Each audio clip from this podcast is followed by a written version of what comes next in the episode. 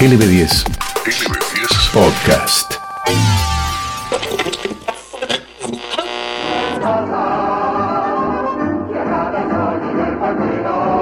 Cada vez que escuchás este sonido, indefectiblemente te trae a Mendoza, estés donde estés, seas de donde seas. Y cada vez que escuchás este jingle, el viaje se completa.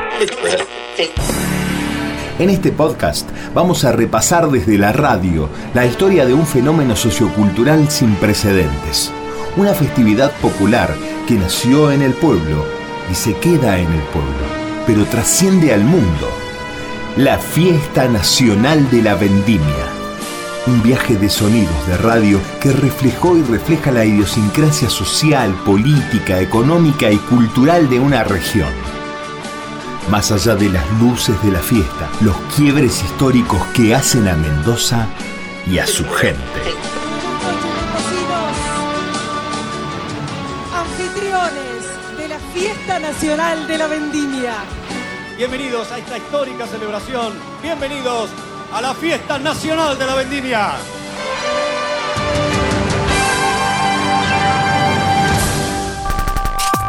Podcast LB10. Mendoza, Vendimia, pueblo, origen y destino. Bienvenidas y bienvenidos al capítulo 1 del podcast Vendimia LB10. La Fiesta Nacional de la Vendimia es la celebración artística más importante que tiene Mendoza. Para National Geographic es reconocida como la segunda festividad más importante del mundo detrás del Día de Acción de Gracias de los Estados Unidos. Los orígenes de esta fiesta deben buscarse en los siglos XVIII y XIX, cuando los trabajadores y propietarios de viñedos mendocinos se reunían tras la cosecha en celebraciones con música, bailes y comida, en las que finalmente se elegía a la cosechadora, la china le decían, que era coronada con hojas de vid y racimos de uva. El primer antecedente directo está fechado el 11 de abril de 1913, durante el gobierno de Rufino Ortega Osamis, cuando en el marco del segundo Congreso Nacional de Comercio e Industrias que se desarrollaba en Mendoza, se organizó una fiesta alegórica al fin de la cosecha.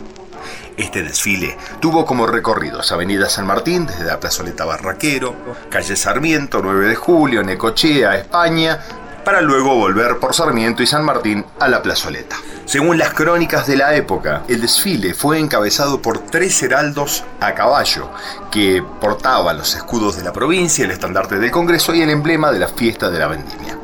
En ese momento, la vendimia era un encuentro de los dueños de viñedos, bodegas y de los peones. Esto es LB10 Podcast. Podcast. Elvira Búcolo, profesora de historia, apasionada de la historia mendocina y responsable del Archivo General de la provincia hasta 2016, nos cuenta sobre esta primaria festividad. En el segundo Congreso Nacional de Comercio e Industria deciden organizar un festejo de vendimia. En este festejo de vendimia van a realizar desfiles de carrozas que van indicando la evolución de la vitivinicultura y al final de esas carrozas cierra el desfile 100 vendimiadores a pie. Nosotros que identificamos vendimia con la reina, tenemos que decir que en este año 1913 no se elige reina. Esto estamos hablando de antecedentes a nivel institucional, desde que se plantaron vides y desde que se cosechaba la uva para hacer este vino, siempre al final de cada eh, vendimia se hacía un festejo donde según las posibilidades de la gente se hacía un asado, se regaba con vino o un lucro según las posibilidades de la gente y se elegía entre las vendimiadoras la mujer más bella a la cual se la coronaba con pámpanos y racimos de uva. 23 años pasaron. En 1936 se ofició por primera vez la fiesta de la vendimia por iniciativa del entonces gobernador Guillermo Cano, junto a su ministro de Industrias y Obras Públicas, Frank Romero Day. ¿Lo tenés de algún lado? Quienes firmaron un decreto para que la fiesta de la vendimia se realizara todos los años. Y la radio reflejaba esos momentos. Marzo de 1936, Mendoza. LB10 informa. Calles de Mendoza se ven embargadas por el colorido paso de carros que celebran la cosecha. Lineadores y carruajes alegóricos pasean por Avenida San Martín para concluir en un festín en el estadio del club Ignacio Esgrima, ante 25.000 espectadores eufóricos. Allí fue coronada como primera reina de la vendimia la joven representante del pujante departamento Godoy Cruz, Delia Larribe Escudero. Para llegar a la primera celebración oficial con elección de reina y demás del año 1936, tenemos que trasladarnos a una experiencia que tuvo el gobernador en ese entonces, Guillermo Cano, que viaja a Italia y ve que en los distintos pueblos italianos donde se cultivaba la vid y se realizaba obviamente la vendimia, al final de cada vendimia se hacía una fiesta eh, para celebrar ese trabajo. Entonces vuelve a la Argentina y concretamente a Mendoza y, decir, y decide hacerlo, institucionalizar esa fiesta que se hacía espontáneamente. Él decide firmar un decreto por el cual se instituye en la provincia de Mendoza la fiesta de la vendimia. En ese decreto se dice que la fiesta a celebrar va a ser en forma anual, que se va a dar un premio para una canción que identifique esa fiesta. Es decir, todos los años se llamaba concurso para la canción que iba a identificar esa fiesta concretamente. El premio era de mil pesos moneda nacional. Y entre los considerandos decía que el cultivo de la vid y la industrialización este, constituían la expresión tradicional del trabajo mendocino, es decir, uva y vino. Pero hay algo interesante en este decreto, el decreto número 87 del 3 de marzo de 1936.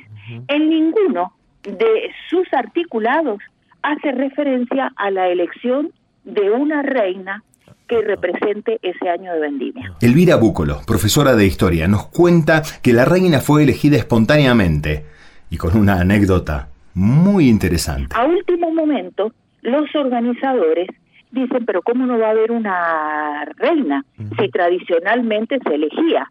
Entonces, entre los organizadores empiezan a buscar a este, representantes de distintos departamentos. Es interesante saber que eh, la primera reina del año 1936 representó el departamento de Godoy Cruz y contaba que un tío se acerca hasta la casa y le dice, vamos, vamos ante la comisión organizadora porque vos vas a ser la reina de Godoy Cruz. Es decir, que no estaba nada organizado, fue una cuestión espontánea. Delia Larribe Escudero este, resulta ser la primera reina de la vendimia. eh, una reina que estaba ataviada con delantal de vendimiadora, con una eh, con un pañuelo atado en la cabeza, propio de las vendimiadoras para protegerse del, del sol, pero que no era vendimiadora. El Archivo General de la provincia guarda celosamente el pañuelo y guarda también el delantal eh, don, que está pintado eh, para representando unas uvas. A medida que se fue consolidando la fiesta de la vendimia, fue incorporando otros eventos que se volvieron tradicionales, como el carrusel en 1937, la bendición de los frutos en 1938 y la Vía Blanca de las Reinas en 1940, que por razones meteorológicas decidieron desde el Plaza Hotel en la calle Chile de la ciudad pasear a la soberana sobre carros iluminados con grandes luces de qué otro color, blancas. LR3, Radio Belgrano de Buenos Aires. LT3 de Rosario. LT9 de Santa Fe. LB3 de Córdoba. LB10 de Mendoza. Y LB1 de San Juan. La evolución de la sociedad mendocina llevó a que en cada acto la radio fuera protagonista. Los hechos históricos marcan un ícono desde LB10 en 1952, cuando fue la radio la que transmitió al país para 23 emisoras nacionales. Y ya, Fiesta Nacional de la Vendimia, bajo el eslogan que decía Fiesta de la Vendimia para 21 millones de argentinos. En el año 1952, cuando mm, es elegida eh, Francisca Ham como reina nacional de la vendimia, em, ellos vivían en una finca, entonces a la fiesta vienen con, viene con la madre, el hermano y el padre se queda cuidando la finca. El padre escucha la, transmisión de la fiesta a través de la radio. Ahí se entera que eh, la hija había sido electa este, reina. Pero mm, es muy importante eh, destacar que eh, en el año 1964, exactamente el 7 de marzo, Em, se transmite la fiesta que se llamó Fiesta del Arte Nacional dirigida por el nada más ni nada menos Abelardo Vázquez. Y por primera vez, NB10 transmite en directo el acto central a 23 emisoras de todo el país en cadena con Radio Belgrano y Espléndido. El afiche de ese año decía Fiesta de la Vendimia para 21 millones de argentinos. Estás escuchando LB10 Podcast.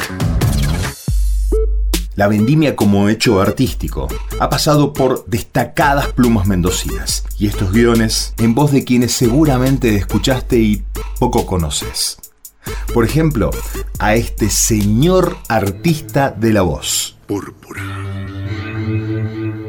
Por esa sangre derramada. Sur valiente. Rafael Rodríguez nació en Buenos Aires, donde se formó como actor y locutor. Llegó a Mendoza por un fin de semana y se quedó 16 años. Tenía 24 en ese momento y ahí nomás hice mi primer acto central con textos del gigante poeta Abelardo Vázquez. Nos comentaba el artista de voz Rafael Rodríguez. Rafael, ¿cómo llegó la vendimia a tu vida? Yo llegué en el año 64 la primera vez en la primera vez que me iba de lejos de mis padres. Las circunstancias dio en Mendoza, había dos opciones, Mendoza o Misiones. No sé por qué mm, vine a Mendoza, porque eh, para mí la lluvia es la vida, es lo esencial, es la creación, es, es todo, el brote, ¿no? Era Misiones. Pero no, la mano me empujó para Mendoza y con buena suerte y en buena hora, porque a los pocos meses, en el 65, fue mi primera vendimia. Si no me equivoco, con, la dirección de Abelardo Vázquez. Abelardo, uno de los realmente eh, hacedores vendimiales y conocedores de la cosa popular, no la cosa populista, eh, sino la cosa popular.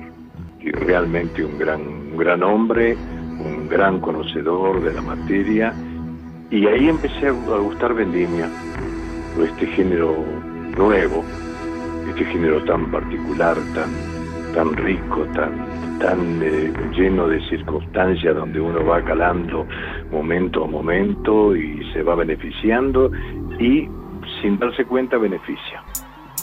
La fiesta no siempre fue en el teatro griego. En 1940 se instaló un escenario flotante en el lago del Parque General San Martín, con la presencia de 250 artistas. Luego de los actos, los organizadores ven la necesidad de mayor espacio para albergar al público, que aumentaba sin cesar, y la incorporación de luces como un toque especial de atracción.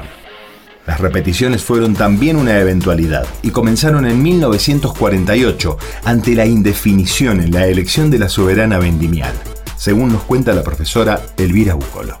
Eh, la fiesta era una sola, una sola noche y después, bueno, debido a las circunstancias en el año 1948, cuando a altas horas de la noche todavía no se podía definir quién este, podía ser la, la reina electa, deciden entonces Faustino Picayo decide eh, que se vuelva a repetir el, el, acto al otro día para ver si ahí pueden solucionar la elección. Y ahí surge entonces la repetición de la fiesta. En 1943 se decidió el retorno al escenario de la rotonda del Parque General San Martín para ofrecer la primera trama argumental de una historia vendimial. En 1944 se adoptó una marcha oficial. La elegida es Canto a Mendoza, cuya primera grabación fue realizada por Francisco Canaro, con la voz de Hugo del Carril. Pero de ella hablaremos en próximos podcasts. Ya en 1963, la fiesta adquiere un escenario definitivo, el teatro griego Frank Romero Day, y de esta forma se inicia la expansión hacia los cerros para los espectáculos de luz y sonido. En 1946, de la mano del gran Abelardo Vázquez, esta voz identificó por años la vendimia. Rafael Rodríguez. Sí, casi siempre he estado hice un paréntesis, digamos, en el año 80 hasta el 90, donde estuve en, mi casa con referente al teatro, ¿no? Actuando y dirigiendo en el elenco estable del Teatro San Martín. Las circunstancias políticas hicieron que eh, eso terminara eh, y bueno, había un lugar, había una, una residencia no física, la vía física también, pero había un, había un hecho, eh, digamos, ancestral ya para volver, que era Mendoza. Ya en ese tiempo había una pareja mendocina que ya me había dado, a ver, cinco, cinco hijos, tres mendocinos y un bonaerense y, y un porteño. Por eso es que ahora analizándolo dije, bueno, menos mal que no me fui a, abrir el paraguas a Misiones.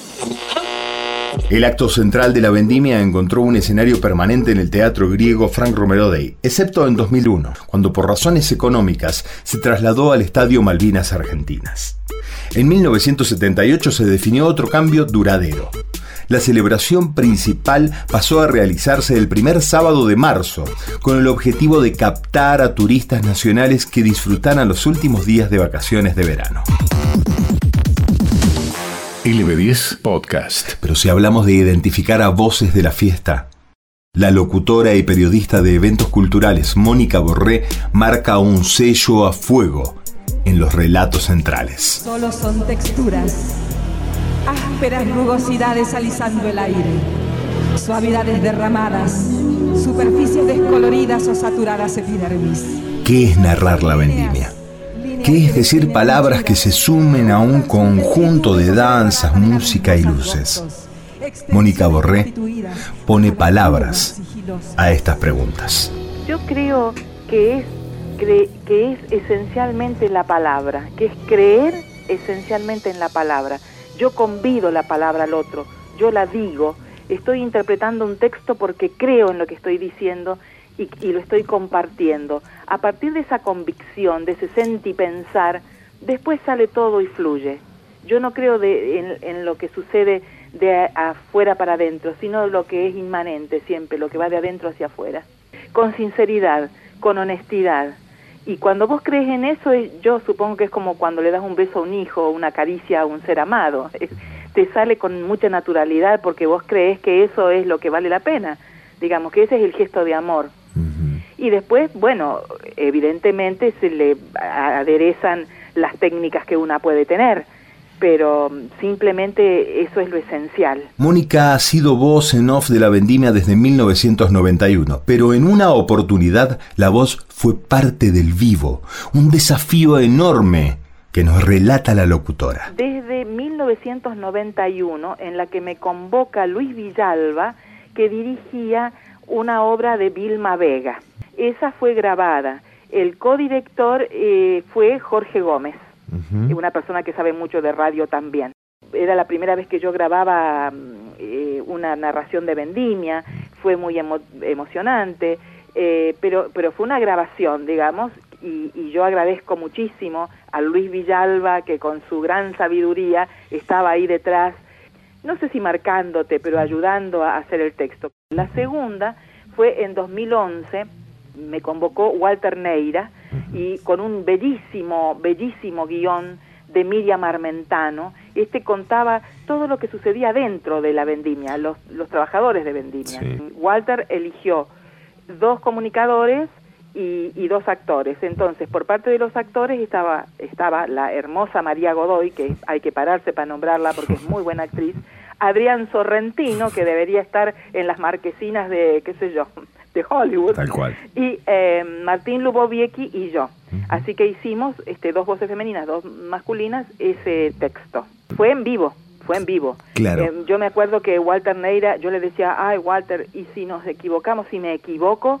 Y me decía, no te vas a equivocar. No, pero puede que haya una trabazón de, de la articulación. Vos no te vas a equivocar. Así que así fue y nos salió muy bonito.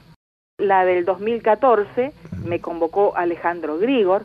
Yo no lo conocía, Alejandro Grigor, cuando me llamó por teléfono yendo yo a la radio, al, a la facultad a dar clases, y alguien me llamaba, entonces eh, paré en una, en, eh, al lado de una sequía, en un cordón, y me dice, hola, soy Alejandro Grigor, vos no me conoces y te ofrezco tal cosa. Esa fue eh, bella también, de cuatro días, y eh, compartimos el escenario, además de con unos músicos tremendos, dirigidos por Paito Figueroa.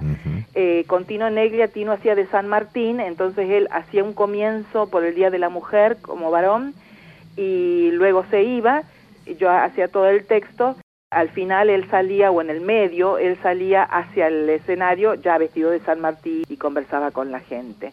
y Eh, la del 2020 sí. con Golondrina Ruiz y di- di- el, el guion de Golondrina Ruiz y la dirección de Claudio Martínez, la del año pasado fue grabada. Podcast. Podcast. LB10. Pero el acto central de la fiesta nacional de la vendimia es, como dicen, un género artístico en sí mismo. ¿Reúne las condiciones para hacerlo? Esto lo vamos a responder después. Quédate en el podcast Vendimia de LB10 y descubrilo.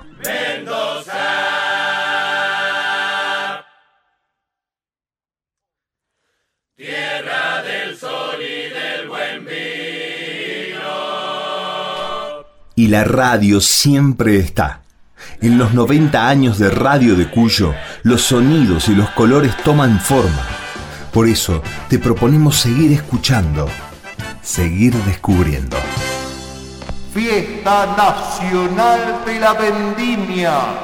Y hubo un motín en la cárcel, justo el fin de semana de... Ese evento fue aprovechado por un grupo de internos para tomar ¿Es un género artístico la vendimia? Se exploró sobre ese género, la vendimia se terminó convirtiendo en una especie de género.